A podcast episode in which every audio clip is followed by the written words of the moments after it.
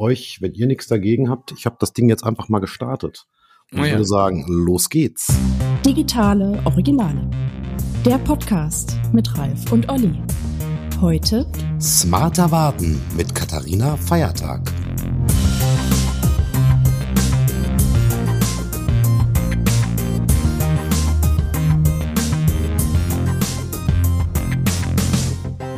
Ja, hallo, herzlich willkommen zu einer neuen Ausgabe der digitalen Originale. Ähm, heute zu Gast internationaler Besuch.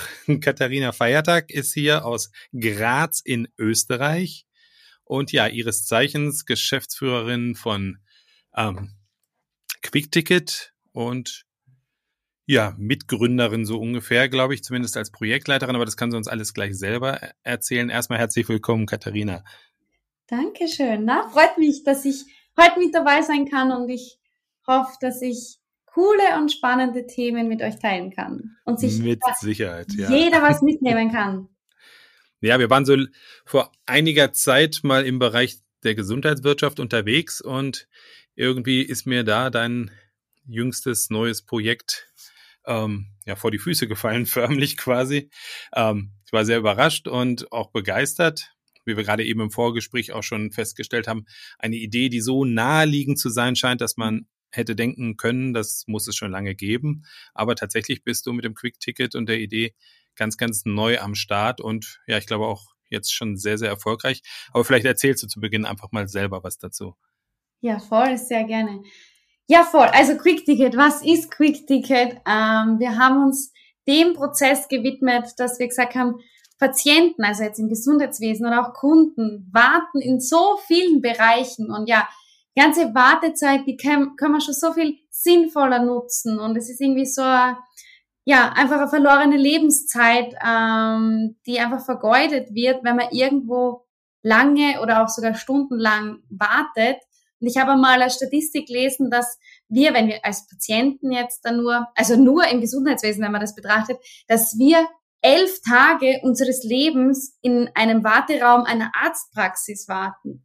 Und es ist halt dann schon verrückt, wenn man sich denkt, dass aufgrund der bestehenden und aktuellen Technologien alles schon möglich ist. Und wie du gesagt hast, ich höre so sicher einmal pro Woche, warum gibt's denn sowas nicht schon längst? Und ja, das haben wir in Angriff genommen. Ähm, vielleicht kurz zu mir. Ich habe Gesundheitsinformatik studiert, also auf Englisch eHealth und habe da für mich schon immer gewusst, ich, ich will was bewirken können. Also es war schon immer mein, mein Ding, dass ich gesagt habe, nie in einem Unternehmen nur ja A und B sagen, nicht viel zu sagen haben, das wäre nicht meines.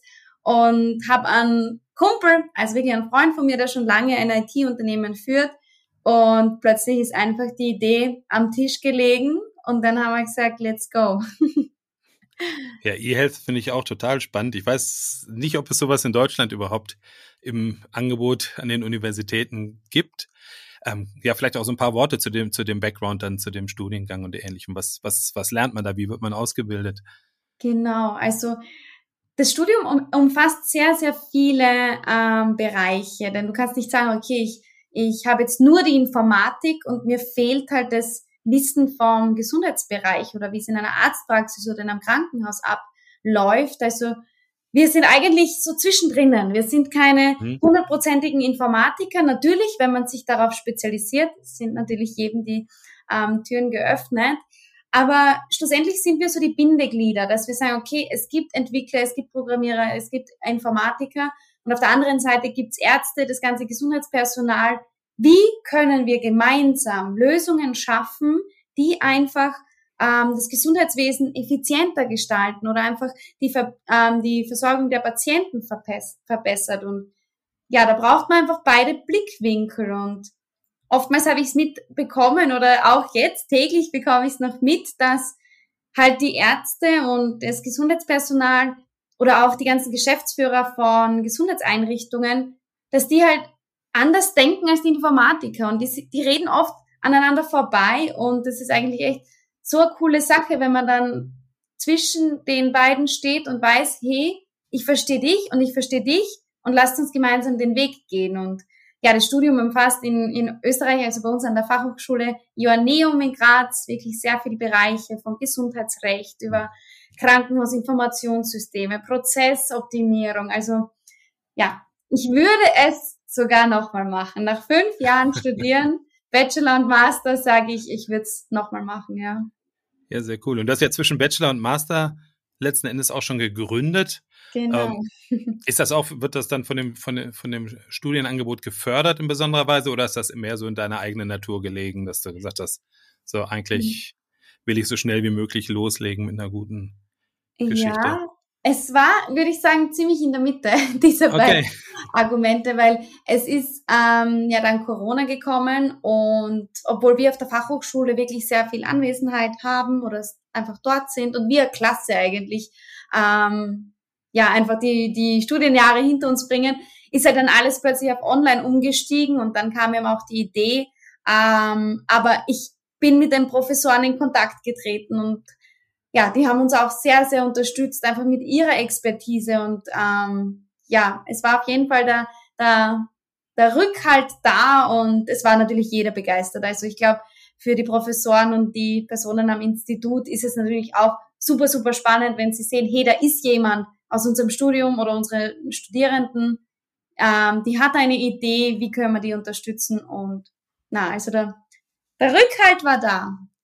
Sehr cool. Sehr cool. Katharina, äh, mich würde natürlich interessieren, weil wir sind ja ein Podcast, also, also ein Hörformat, also ein Ohrenformat. Erzähl doch mal was zu Quick-Ticket. Wie funktioniert das?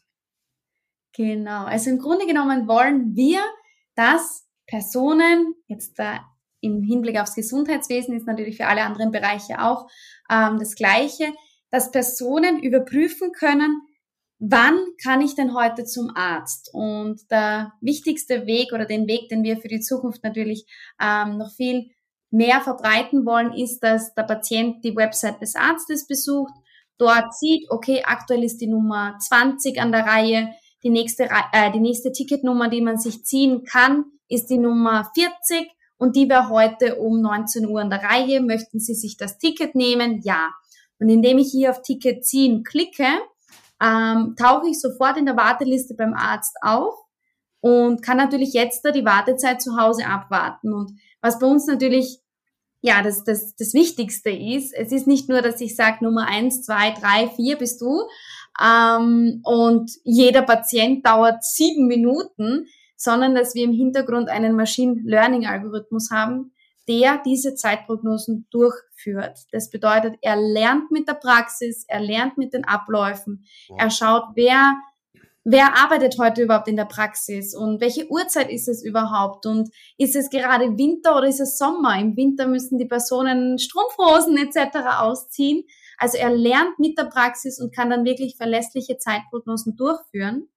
Und ja, das ist halt bei uns, dass wir sagen, es ist ein komplett flexibles Tool, denn angenommen, wir sind beim Allgemeinmediziner, der eine kommt wegen dem wegen seinen wiederkehrenden Kopfschmerzen, der andere kommt wegen, wegen Bauchschmerzen und dann kommt aber jemand, der sich wirklich ähm, ja ein bisschen schwerer verletzt hat, dann muss der natürlich vorgezogen werden und das ist dann in der Software auch absolut kein Problem, dann wird der vorgezogen und jeder andere wird dann in Echtzeit darüber informiert. Das bedeutet, ich mit meinem Ticket Nummer 40 um 19 Uhr sehe, okay, es ist nicht 19 Uhr, sondern 19.15 Uhr. Und ja, man kann einfach die Zeit sinnvoll nutzen, einkaufen gehen, bei den Kindern bleiben, weiterarbeiten, mhm. einfach was halt ansteht, anstatt dass man einfach dort sitzt und wartet und ja, über Instagram oder sonstige Kanäle drüber swiped und ja, die Wartezeit auf jeden Fall anders nutzen könnte. Also wenn ich das richtig verstehe und ich glaube, das ist das Besondere. Also erstmal geil. Also ne, das ist ja, man muss sich ja vorstellen, also das ist ja das, was uns alle wahnsinnig macht. Ist witzigerweise habe ich das glaube ich schon in mehreren Podcasts äh, von uns angesprochen. Das ist dieses typische ähm, Ämtergängerei. Ne? Also wo ich grundsätzlich mhm. eine Vollkrise kriege, wenn ich da reingehe, muss ich ein Ticket ziehen und ich muss jetzt da anwesend sein um zu mhm. warten, welche Nummer da im Display aufgerufen wird. Und das ist ja genau das, was ihr jetzt im Grunde genommen digitalisiert habt. Ähm, mhm. Was ich sehr, sehr spannend finde, welchen Aspekt, ist tatsächlich dieses Machine Learning. Das heißt ja im Umkehrschluss, es muss keine händische Arbeit betrieben werden mhm. vom, vom, vom Arzt oder vom Personal, um, äh, um dieses Ding zu befüllen. Also das heißt, ich muss sagen, gut, nächster Ticketbetreiber, äh, ist ein vollautomatisiertes System, korrekt? Exakt. Exakt, Wahnsinn. exakt. Und es Mhm. reagiert auch in Echtzeit. Also angenommen, ich habe jetzt am Vormittag mit Dr. A und Dr. B gestartet, die arbeiten gemeinsam eine allgemeine Warteliste ab und ja, ab Mittag ist nur mehr ein Arzt da und das ist jeden Dienstag beispielsweise so, dann kann der Algorithmus oder reagiert er natürlich auch auf das und der weiß, okay, in der Früh geht alles ähm, ja, schneller Mhm. und zu Mittag ist dann nur mehr ein Arzt da. Also der, der lernt dann wirklich mit der Praxis oder angenommen, es kommt jetzt ein Turnusarzt noch dazu in der Praxis, dann reagiert das System auch drauf. Das können wir jetzt gar nicht sagen, ob durch den Turnusarzt ähm, Dr. Meyer jetzt alles schneller geht oder doch alles länger dauert. Und Mhm. Wahnsinn. na, es ist schon sehr, sehr spannend. Ja, absolut. Und, Ja, ähm, also darf ich noch eine Frage stellen? Die, die Treffergenauigkeit, kannst du da, also ähm, wenn du, sagst ja Machine Learning, das heißt, die Treffergenauigkeit wird ja immer besser dann, ne? Das heißt, das, das Genau, System exakt. lernt ja, ne? Das heißt, was hast du, fängst wahrscheinlich mit einer Treffergenauigkeit von plus minus einer Viertelstunde an oder irgendwie sowas. Und das wird dann Genau. immer genauer, ne? Je länger man diese, diese App in, ist eine App, ne? Oder ist das eine Genau. Web-App? Oder? Es ist eine Web-App, äh, Mhm. Web-App, genau. Es ist Mhm. alles im Browser. Und Mhm. es ist eben genau so, wenn ich das jetzt heute in Betrieb nehme, dann gibt der Arzt einmal so einen Startwert ein, dass er sagt, okay, was schätze ich denn? Es ist natürlich eine totale Schätzung und nicht so leicht, aber der sagt dann, okay, ich schätze mal sieben Minuten und schon beginnt der Algorithmus zu lernen mit jeder Person, die hereinkommt und der wird dann halt natürlich immer genauer Mhm. und man kann ja auch den Patienten verschiedene Fragen stellen. Also es ist jetzt gehe ich schon in die ganzen Features genauer rein, Ja, aber gerne. Es Ja. geht beispielsweise da, darum, dass ich sage, okay, ich habe ja nicht nur eine Warteliste, wo alle zusammengewürfelt werden, sondern ich möchte die Patienten vielleicht auch zuordnen. Die einen kommen zur Rezeptbestellung, die anderen kommen zum Verbandswechsel, die anderen kommen zu einer Kontrolle und der nächste kommt zum, keine Ahnung, zu einem ganz anderen Ultraschall-Untersuchung. Ähm, und dass ich da die Patienten schon einmal abfrage, okay, warst du schon mal bei uns? Ja, nein. Macht Mhm. natürlich einen Unterschied in der Zeitprognose, weil er Mhm. die Anamnesebögen und alles Mögliche ausfüllen muss. Mhm. Oder ähm, zu welchem Arzt möchten Sie? Zu Dr. Huber oder zum Dr. Meyer? Und kommen Sie in der Kinderarztpraxis? Kommen Sie mit einem Kind oder kommen Sie mit zwei Kindern? Hat es einen Ausschlag? Also du kannst plötzlich die, die einen Fragebogen aufstellen und auch basierend darauf lernt der Algorithmus. Mhm. Also er hat dann ja natürlich seine Prognosen und sobald er sieht, okay, diese Zeitprognose wird gerade überschritten. Ich dachte eigentlich, dass dieser Patient elf Minuten dauert und der dauert jetzt gerade länger und schon fängt er natürlich wieder mit seinen Berechnungen an.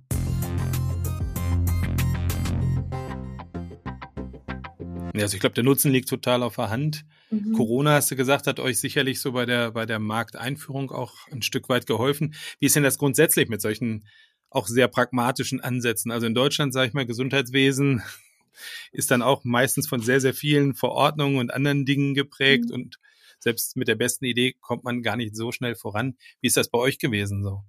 Genau, also ich muss sagen, von heute auf morgen ist natürlich auch ähm, unsere Rakete nicht angestoßen. Wir haben dann intern im Team immer gesagt, wir sind wie eine Lokomotive.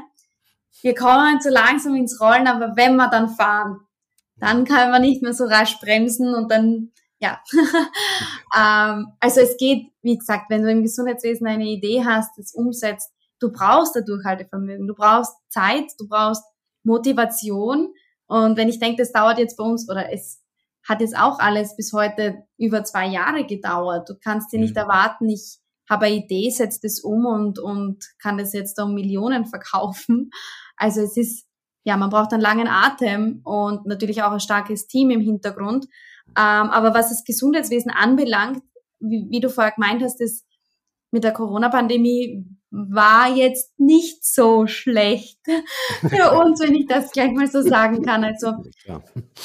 ich habe viele Online-Termine, auch mit älteren Ärzten. Es ist einfach äh, viel größere Offenheit da oder auch das mit den QR-Codes. In jedem Kaffeehaus war die Menükarte nur noch über QR-Code abrufbar und es hat uns schon auch unterstützt. Und ja, im Gesundheitswesen, es geht halt nicht alles von heute auf morgen, aber es ist der Wille da. Mhm. Es ist der Wille auf jeden Fall da. Du musst halt nur das Vertrauen, dir das Vertrauen aufbauen, dass du einfach sagst, okay, ich, ich bin zwar ja ein junges Unternehmen, aber wir sind ein Team aus Experten, wir haben die notwendige Infrastruktur, ähm, wir sitzen in Österreich und sind nicht irgendwo in einem ganz anderen Land. Mhm. Also es ist, meistens, ja, es gibt sicher viel zu tun, bevor man wirklich mit einem Produkt auf den Markt geht und glaubt, man hat da jetzt da hunderttausende Installationen. Ja, gerade ja, äh, achso, Entschuldigung, bitte. Ja, ich hätte jetzt auch gesagt, kann, also leicht vorstellbar, gerade auch, wenn man dann eben an vielleicht auch erfahrene Ärzte als potenzielle Kunden auf der anderen Seite denkt. Ähm, wie ist das grundsätzlich so dieses ganze Start-up-Thema dann, dann gewesen, sozusagen? Jung. Bei uns äh, gibt es dann oftmals auch noch, ich glaube, ich weiß gar nicht, wo ich das jetzt neulich die Tage gelesen habe, wo dann auch eine Auswertung war, dass man gesagt hat, ah, wenn Frauen dann als Gründerinnen kommen, ähm, gibt es auch wieder nochmal Vorbehalte und die Zahl derjenigen, die dann am Ende irgendwie tatsächlich auch mit, mit, mit Gründungskapital ausgestattet werden, sind dann irgendwie deutlich geringer, als wenn es dann um männliche Gründer geht.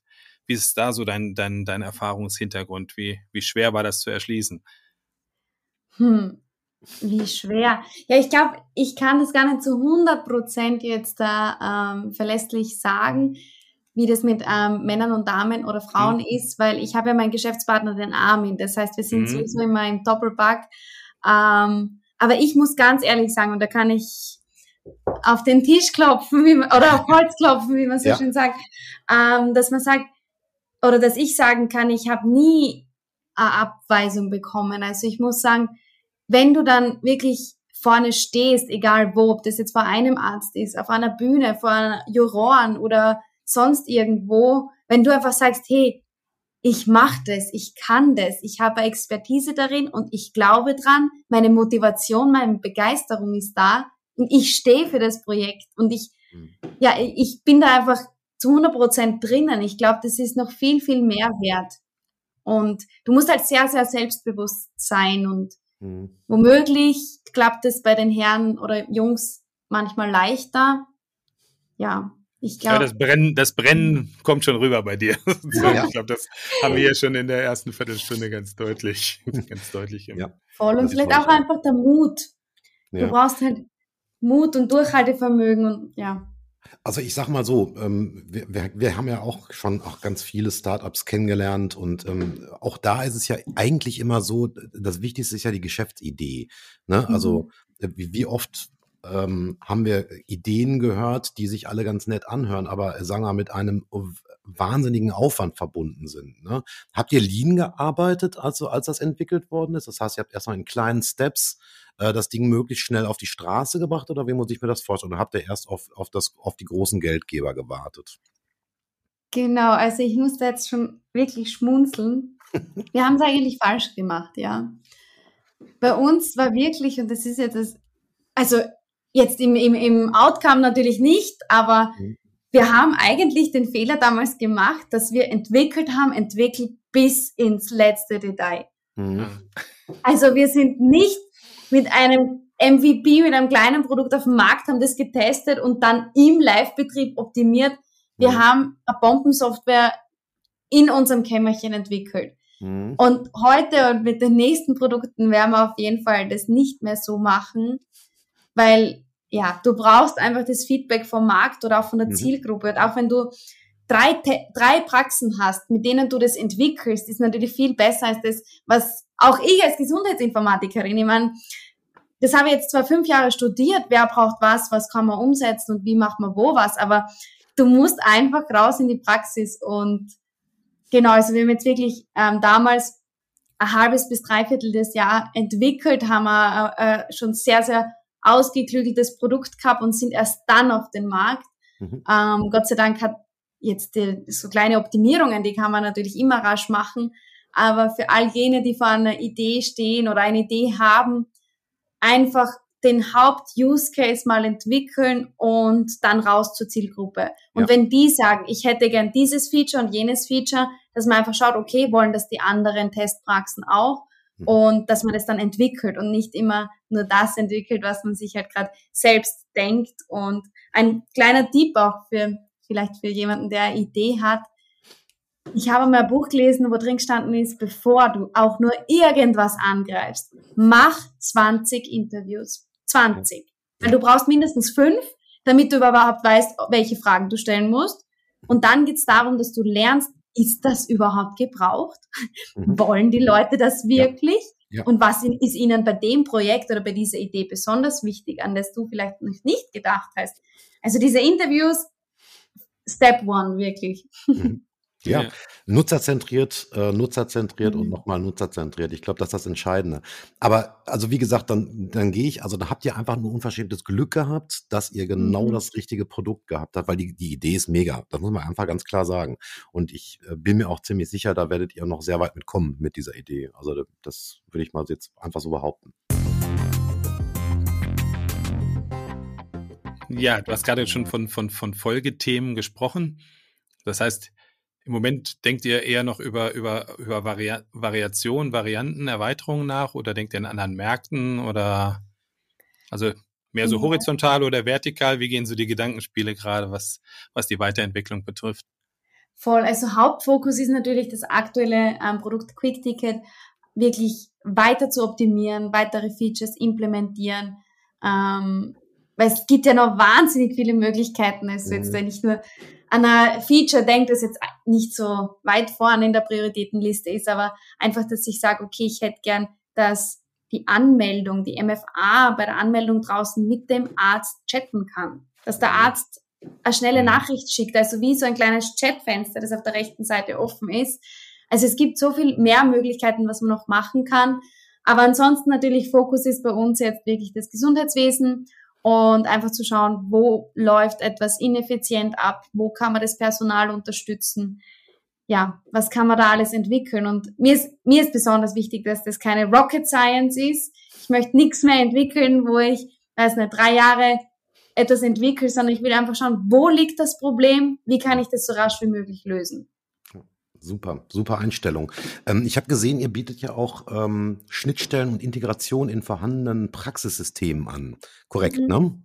Ähm, wie muss ich mir das vorstellen? Also was, was, was tut Quick-Ticket dann? Also wie kann man das mit vorhandenen Praxissystemen verknüpfen? Wie muss ich mir das vorstellen? Ich bin jetzt zu wenig Arzt, als dass ich das beurteilen könnte. Genau. Also wenn sich jetzt beispielsweise ein Patient ähm, in Quick Ticket, wenn es jetzt standalone, also separat bedient werden würde, dann würde sich der Patient von zu Hause aus in die Quick-Ticket-Warteliste einreihen. Mhm. Aber das Praxispersonal hat ja eigentlich ihr eigenes Patientenverwaltungssystem und hat dort eine eigene Warteliste oder eine eigene Tagesliste. Also die mhm. sieht ja auch, wer ist jetzt heute in meiner Warteliste ah. und dass das einfach Hand in Hand läuft, synchronisiert ist und die Praxisverwaltungssysteme, mit denen arbeiten die Leute schon seit Jahren und die mhm. möchten dann nicht, dass auf, am nächsten Bildschirm was anderes geöffnet ist. Die wollen halt in ihrer Umgebung bleiben und natürlich auch Fehler äh, muss natürlich auch enorm reduzieren, weil ich kann nicht die Patienten über dieses eine System aufrufen, wenn sie dran sind und am anderen nochmal, weil dann vergesse ich auf, äh, vergesse ich auf jemanden. Also diese Schnittstellen sind wie, wie Zahnräder, die halt wirklich ineinander greifen müssen. Und ansonsten hat das Produkt am Markt jetzt in der Arztpraxis nicht wirklich eine Chance. Mhm. mhm. Und wird denn von rechts und links schon geschaut, sag ich mal, wenn ihr euch jetzt quasi schon anderen großen Lösungen nähert und anderen Dingen? Also präsentierst du auch schon in Richtung relevanter Marktteilnehmer sozusagen oder seid ihr da noch relativ autark unterwegs und autonom? Nee, wir, wir sind da tatsächlich ziemlich rasch dann nach dem ersten, nach dem ersten Fehlschuss, wo wir raus sind zu den Arztpraxen, wo dann halt immer gekommen ist, ja, ist das eh in meiner Oberfläche? Und ja, da war natürlich der Startschuss dafür, dass wir gesagt haben, wir brauchen diese Integrationen, sind da ja. wirklich mit den Marktführern in Kontakt und ja, es arbeiten viele an den Schnittstellen. Also von unserer Seite ist das alles schon fertig, in Anführungszeichen. Jetzt müssen die uns halt in ihre Software integrieren und da sind einige schon fertig, einige sind dabei und bei anderen steht es natürlich dieses Jahr noch auf der Pipeline. Cool. Wie sammelt ihr Feedback? Also so jetzt auch gerade vom Praxispersonal wahrscheinlich, aber auch von den Nutzern? Genau, also ja, wenn du die Nutzer mal am, am Handy hast, dann hast du natürlich viele Möglichkeiten. Richtig. Das bedeutet, wir können da einen kleinen Fragebogen an die Patienten dann noch ausschicken oder, weiß nicht, zehn Minuten bevor sie an der Reihe sind, dass da nochmal was aufpoppt, wie zufrieden waren sie mit Quick Ticket. Ansonsten so natürlich sehr, sehr viel persönliche Gespräche. Also wir sind mit den Praxen, bei denen es ähm, läuft, wirklich regelmäßig in Kontakt und ja, wir haben auch immer so Review Calls, also Praxen, die, bei denen ich weiß, da muss man ein bisschen mehr nachhaken, weil die halt nicht ganz so technikaffin ist, sind, dass man einfach sagt, okay, wir hören uns jeden Freitag von 10 bis 10.15 Uhr, dass ich einfach weiß, wo liegen die Probleme, was macht euch unsicher, einfach, dass man da auf die Bedürfnisse natürlich total eingeht. Und ich glaube, das ist enorm wichtig. Ja. Dann, dann fühlen sich die Arztpraxen oder die ganzen Betreiber dieser Gesundheitseinrichtungen auch viel, viel sicherer, wenn sie wissen, okay, da ist jemand, den kann ich erstens jederzeit anrufen und zweitens hören wir uns jede Woche und wenn ich Ideen habe, kann ich die einbringen und die werden umgesetzt. Und ja, so ist das Feedback natürlich ähm, super spannend, weil der Arztpraxis oder den Assistenten, den MFA, wird natürlich einiges an Arbeit abgenommen, weil die ganze Koordinierung der Patienten eigentlich automatisiert wird. Und auch von den Ärzten, dass sie sagen, es geht viel ruhiger zu, ich habe nicht so viele Personen im Warteraum. Und natürlich auch von den Patienten, dass, dass sie sagen, hey, es ist so, so ein cooler Service und wie wir vorher schon gesprochen haben, die denken sich, warum gibt's das nicht schon bei jedem Arzt? Warum gibt's das nicht schon bei jeder Ambulanz und warum gibt's das nicht schon, weiß nicht, bei den Servicetechnikern oder in allen möglichen Bereichen noch nicht. Ja. Ja, tatsächlich. Also wirklich, also eine mega Idee, eine mega Marktlücke auch. Also wie ich es hasse, in Arztpraxen zu sitzen. Das geht ja scheinbar ja jeden so, ne? Und wie toll ist das, dass ich dann, äh, selbst wenn ich, wenn ich dann erst ein Quick-Ticket ziehe, also wenn ich bei der, in der Praxis bin, dann kann mhm. ich ja nochmal rausgehen, Kaffee trinken. Habe ich überhaupt Exakt. gar kein Problem. Mega. Also echt total toll. Super Idee. Wir haben ja auch, also ich habe was im Gesundheitswesen super Wichtiges. Ich meine, es wird jetzt da sicher die nächsten Jahre eine äh, enorme Veränderung geben, aber aktuell gibt's sehr wohl noch viele ältere Personen und die kannst ja. du nicht ignorieren.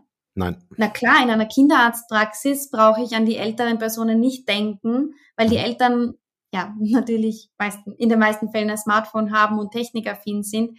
Aber in einer Allgemeinmedizinerpraxis muss ich sehr wohl auch den Blick darauf werfen und mir überlegen, okay, wie passiert's oder wie läuft das Ganze ab bei Personen, die kein Smartphone haben? Und einfach diese Personengruppe zu ignorieren, ist in meinen Augen schon der falsche Weg. Natürlich kann ich sagen, ich bin eine neue Anwendung und das ist halt dann in Zukunft nur ähm, für alle bedienbar. Aber mir war es ein großes Anliegen, dass auch die älteren Personen sehen, hey, da gibt's ein neues System und auch ich kann's bedienen.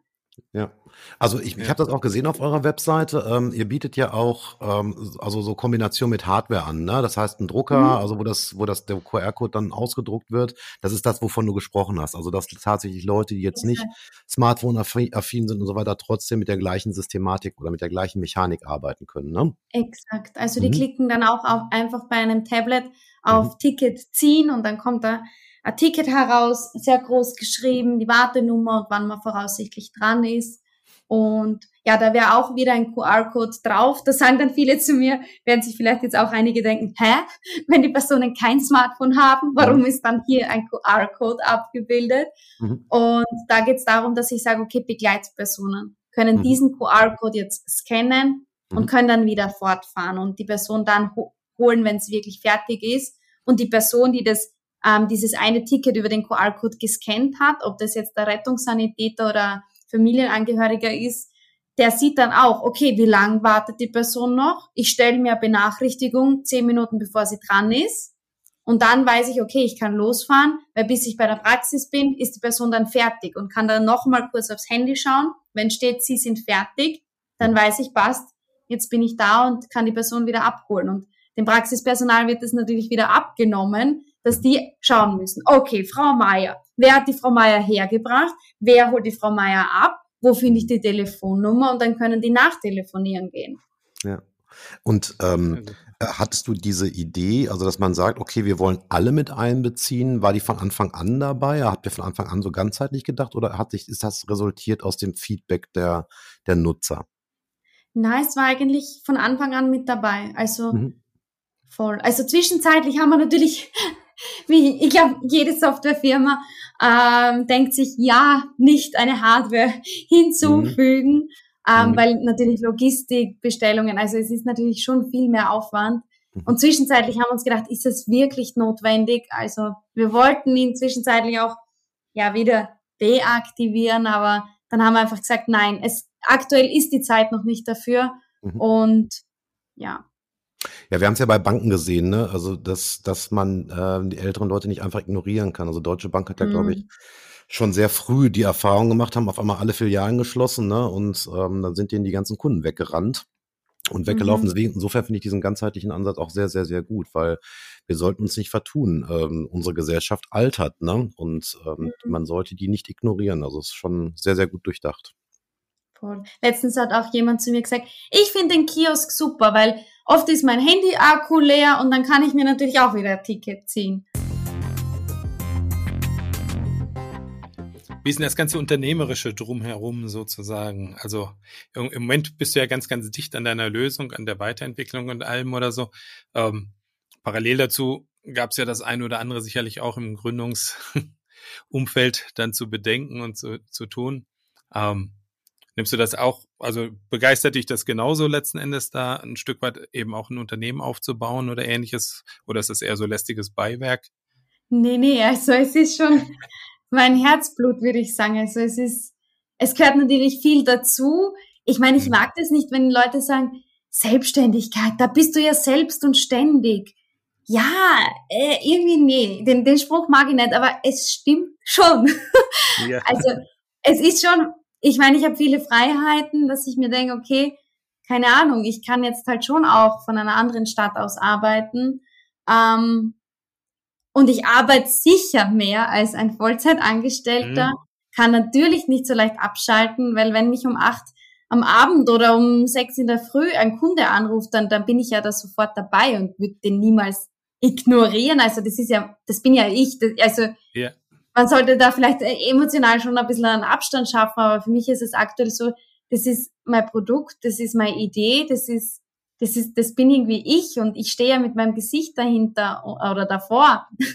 und ja, also ich finde es auch super spannend. Na klar, ich habe davor noch kein anderes Unternehmen geführt. Du musst dich natürlich in die Buchhaltung hineinbegeben, Steuern hier, Steuern da. Aber es ist natürlich auch spannend und man muss raus aus der Komfortzone, man muss sich informieren, man muss da am Ball bleiben. Und ja, freue mich natürlich, wenn ich in Zukunft das ein bisschen abgeben kann. Aber ich glaube, es gehört einfach dazu. Ja, ich glaube auch, das ist aber der, das ist ja wirklich tatsächlich in der Selbstständigkeit so, dass man, also man sollte sich schon ganz klar sein, dass man in der Selbstständigkeit schon hinter dem stehen muss, was man da tut und das auch gerne tut. Ne? Ich glaube, ansonsten sollte man das nicht tun mit, der, mit der Mhm. Selbstständigkeit. Ne? Und man, man hört es aus jeder Faser deiner Seele, dass du dahinter stehst. Also das ist nicht zu leugnen. Sehr gut. Ja, wo Hallo? treffen die Leute dich denn sonst an jetzt, seit die alle auf den Geschmack gekommen sind, sagen, sie wollen da mehr erfahren und so? Letzten Endes, ich habe gesehen, du bist ja auch mit dem Jan Reuter, dem, Mhm. dem, dem YouTube-Apotheker Deutschlands, da schon unterwegs und ähm, Voll. Also ich bin, ja, also ich, ich reise schon viel herum, jetzt in letzter Zeit eher in, in Österreich, ähm, aber war ja auch vor kurzem in Dortmund. Ähm, ja, also mein Lieblingskanal ist aktuell wirklich LinkedIn. Also Mhm. ich glaube, viele machen da noch einen großen Bogen herum, hören vielleicht gerade den Podcast und denken sich, hm, LinkedIn ja schon mal gehört. Ähm, aber jeder, der irgendwie ein B2B-Business hat, ich, also ein B2B-Unternehmen hat, der sollte sich wirklich LinkedIn genauer anschauen. Es hat wirklich wahnsinnig viele Möglichkeiten. Ähm, und ja, du erreichst ja auch im Gesundheitswesen sehr, sehr viele Leute, sehr, Mhm. sehr viele einflussreiche Leute. Mhm. Und ja, freue mich natürlich, wenn die Leute auch mit mir über LinkedIn in Kontakt treten und ja, nochmals gut überlegen, ob man nicht auch den Schritt auf die Plattform wagen sollte, weil es Ja, wirklich können, können, können, wir, können wir auch nur empfehlen. Ich habe noch mal eine Frage. Ähm, wir haben jetzt mal, also mal, wir wissen ja alle, Gesundheitswesen und Digitalisierung im Gesundheitswesen ist ja kein so ganz kleiner oder einfacher Fall, weil wir halt mit sehr, sehr, sehr persönlichen Daten natürlich zu tun haben. Wenn das alles nicht wäre, ne, also wir nehmen mal an, das wäre jetzt Mhm. wünsch dir was. Was wäre dein Missing Link? Wo würdest du sagen, das wäre der Game Changer? Ja, ich weiß gar nicht, ob ich da jetzt was sagen soll. Ja, das ist die Frage, ja. Ich weiß mir schon, ist mir klar. Ich will, aber du machst dir Gedanken darüber, ne? Du machst dir sicherlich Gedanken Ja. darüber, ne? Und du hast garantiert auch Ideen, ne? In der Richtung, oder? Ja, ja, und dann muss man halt mal überlegen, ob man ja. das jetzt so. Nein, nein, dann, nee, nee, pass auf. Also wenn, wenn es, wenn es eine Idee, sollst du natürlich dann nicht tun. Also Ralf hatte ja vorhin schon angedeutet, wir haben ja auch uns mal so ein paar Gedanken gemacht, was man in welchen Bereichen so tun kann.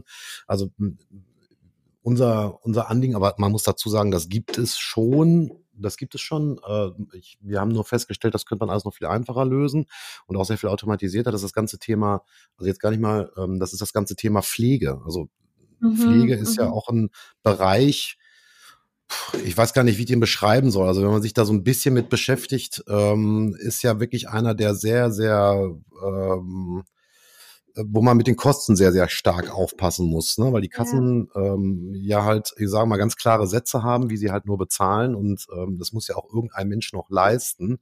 Und dann mhm. haben wir uns halt die mhm. Frage gestellt, wie kriegt man es hin, ähm, dass, also die, dass, dass, die Pflegekraft, sagen wir mal, so wenig Arbeit wie möglich mit der Verwaltung hat. Weil das ist ja, also ich sehe das ja in Krankenhäusern beispielsweise auch, mhm. wo ich jedes Mal die Vollkrise kriege. Ähm, also in Deutschland ist das zumindest so, dass die Ärzte mittlerweile mehr Zeit damit verbringen müssen, Rede und Auskunft äh, äh gegenüber den Kassen natürlich äh, zu stehen, als sich um die Patienten zu kümmern. Ja. Was ja im, Gesundheits-, im Gesundheitswesen grundsätzlich ja ein Problem ist. Ne? Also die Verwaltung, der Verwaltungsapparat ist einfach immens groß geworden. Und mhm. es ist ja eigentlich schade, weil der Arzt natürlich, sagen wir mal, die Zeit sehr viel besser an Patienten verbringen könnte. Ja, oder der Pfleger halt letzten Endes bei seinem, bei seinem Kunden. Also dieses ganze Verhältnis zwischen Empathie, ausreichend sich Zeit mhm. nehmen im Endeffekt mhm. und dem hohen Kostendruck, der dann so da ist. Genau. Nein, also auch im Pflegebereich gibt's wahnsinnig viel Potenzial. Ich, ich hoffe, da tüfteln noch viele, viele andere dabei und weiß natürlich auch von anderen Unternehmen oder auch den Krankenhäusern selbst, dass sie sagen, okay, wir haben natürlich auch einen Mangel an Personal, ähm, dass man einfach da, wie gesagt, jetzt ich, man muss nicht immer Rocket Science betreiben. Man kann einfach sagen, okay, was ist jetzt da ein Problem? Und welches Problem gehe ich an und wie gehe ich es an. Und dann natürlich ganz, ganz wichtig wieder diese Schnittstellen, ähm, weil viele Probleme, die aktuell bestehen, die wir haben die Technologien, das wäre absolut kein kein kein kein Hindernis. Und ja, ich hoffe, es tut sich sehr, sehr viel in Zukunft. Und es wird sich was tun. Ich bin da gut, also ja, bin davon überzeugt. Und du wirst nicht ein Teil der Geschichte bleiben, die da noch vor uns, vor uns liegt. Das denke ich auch. Also ich nehme mit, ihr habt da ganz, ganz viele tolle Ideen in dem Bereich, mhm. auch im mhm. Hinterkopf und auch wahrscheinlich schon in der Mache. Ähm, und wir werden das Ja, natürlich. ja, wunderbar. Die Zeit ist wie im ja. Flug vergangen, möchte ich sagen. Unglaublich, ne? 37 Minuten. Ja, jetzt muss ich mein Sprüchlein natürlich wieder kundtun. Also Katharina, wir haben ein Format, das geht 30 Minuten, weil wir festgestellt haben, das ist, das ist die Lieblingslänge eines üblichen Podcast-Hörers, also so während der Autofahrt von, äh, ne, also nach Hause oder wo auch immer. Ähm, das wollen wir auch einigermaßen einhalten. Deswegen sind wir hier eigentlich auch jetzt schon durch. Wir machen dann weiter, wenn du wieder in Dortmund bist. Das ja, sehr gut. Nee, wenn, wenn, na, wenn das, wenn, wenn das, wenn, wenn sie das umgesetzt hat, was sie da schon im Hinterkopf hat. Gerne. Aber das wird noch ein bisschen dauern, weil, wie gesagt, da haben wir ein paar datenschutzrechtliche ja. Probleme. Ja, ja, na klar, natürlich. Nein, nein, alles, alles gut. Du musst, sollst du auch gar nicht. Das ist äh, durchaus klar. Ähm, wollte eigentlich nur mal so ein bisschen hören, mhm. weil, wie gesagt, wir, wir sind ja, wir haben weder Ahnung von dieser, von dieser Materie. Man nimmt es nur, wenn man einigermaßen offenen Auges durch die Gegend läuft, nimmt man das wahr und auch als Problem wahr. Und ich glaube, ich glaube, da geht echt mhm. noch eine mhm. ganze Menge mit der Digitalisierung. Und ich glaube, größte Hürde oder größte Herausforderung ist tatsächlich Kompatibilität ja. und mhm. Datenschutz. Ne? Das sind, glaube ich, die größten, die größten Hürden. Ähm, die uns da noch entgegenstehen und die Integration in den Alltag der Menschen. Also ne, das muss halt im ja. Alltag auch passen. Nützt ja nichts, wenn, wenn man da 80.000 äh, Umlearnings äh, äh, hinkriegt. Und das habt ihr jetzt ja auch mit dem Ticket-Ding äh, genau perfekt gelöst. Ihr habt es einfach in den Alltag mhm. integriert. Ne? Und so muss es dann natürlich auch weitergehen. Total cool. Ja, vielen Dank. es war uns ein Fest. Ja, es war uns wirklich ein Fest. Katharina hat sehr viel Spaß gemacht. Du hast sehr, sehr, sehr, sehr, sehr gezeigt, wie sehr du an, an, diesem, an diesem Projekt hängst, wie sehr du es liebst äh, und wie, ja, mit wie viel Herzblut du da drin steckst. Das war nicht zu überhören. Ja, unseren Hörern auch erstmal an der Stelle nochmal ein ganz dickes Dankeschön. Ich glaube, wir machen hier den kleinen Abbinder. Ja. Können ja im Anschluss noch kurz quatschen. Ja. Genau. Ja. Bleibt alle schön gesund, habt einen schönen Urlaub und bis demnächst auf diesem Kanal. Ciao, ciao. Ciao. Genau. Ciao.